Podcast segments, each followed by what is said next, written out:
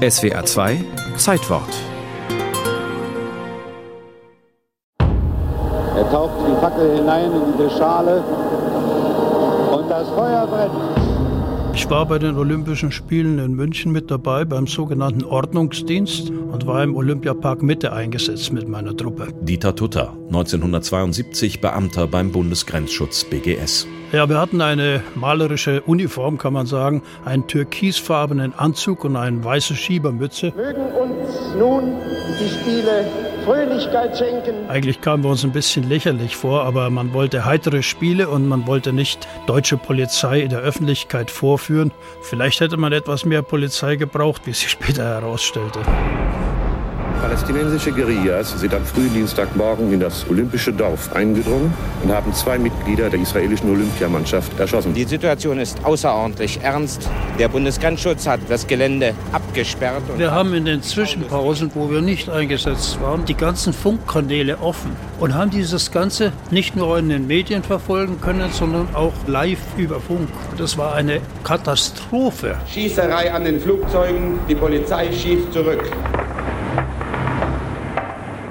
Der verzweifelte Befreiungsversuch endet mit dem größten Fiasko in der Geschichte deutscher Polizeieinsätze. 15 Tote, neun israelische Geiseln, fünf Terroristen, ein Polizist. Das hat uns schockiert. Es war dieses unbefriedigte Gefühl, das kann es doch nicht sein. Man kann doch nach so einer grausamen Niederlage nicht einfach wieder zur Tagesordnung übergehen. Und tatsächlich, die Politik reagiert. Am 26. September 1972 verkündet Innenminister Hans-Dietrich Genscher mit einem Erlass die Aufstellung einer Spezialeinheit zur Bekämpfung von Gewaltkriminalität und Terrorismus. Da habe ich mich dann gleich beworben, weil ich mir sagte, da muss was geschehen, da muss was getan werden werden und da wussten wir noch nicht, dass die mal GSG 9 heißen soll. In St. Augustin bei Bonn wird die neue Truppe stationiert. Dieter Tutter ist damals nach Kommandeur Ulrich Wegener und dessen Adjutanten der Dritte bei den Neunern, wie sie sich nennen. Wir haben zunächst einmal einen kleinen, ausgeräumten Block mit dem Notwendigsten versehen, Schreibtische reingeschleppt und sowas für den ersten Bürokram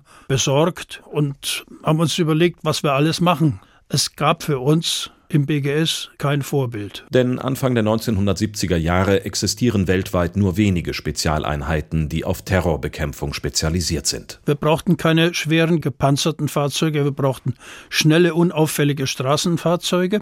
Wir brauchten auf alle Fälle Hubschrauber für die Luftverlastung. Wir brauchten völlig andere Waffenausrüstung, richtige Scharfschützengewehre mit Nachtzielgeräten.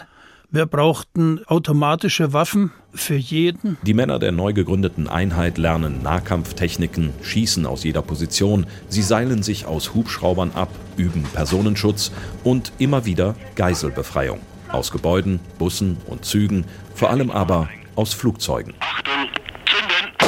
Einlegen! Störer ausgeschaltet, Geisel befreit, lebt! Viel zu tun haben sie allerdings nicht in den ersten Jahren.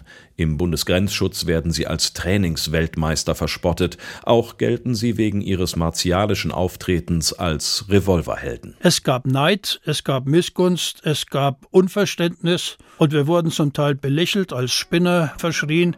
Wir hatten ja noch keinen einzigen Erfolg. Das ändert sich fünf Jahre nach ihrer Gründung, im deutschen Herbst 1977 am Horn von Afrika, auf dem Flughafen der Hauptstadt von Somalia. Die Geiseln von Mogadischu sind frei.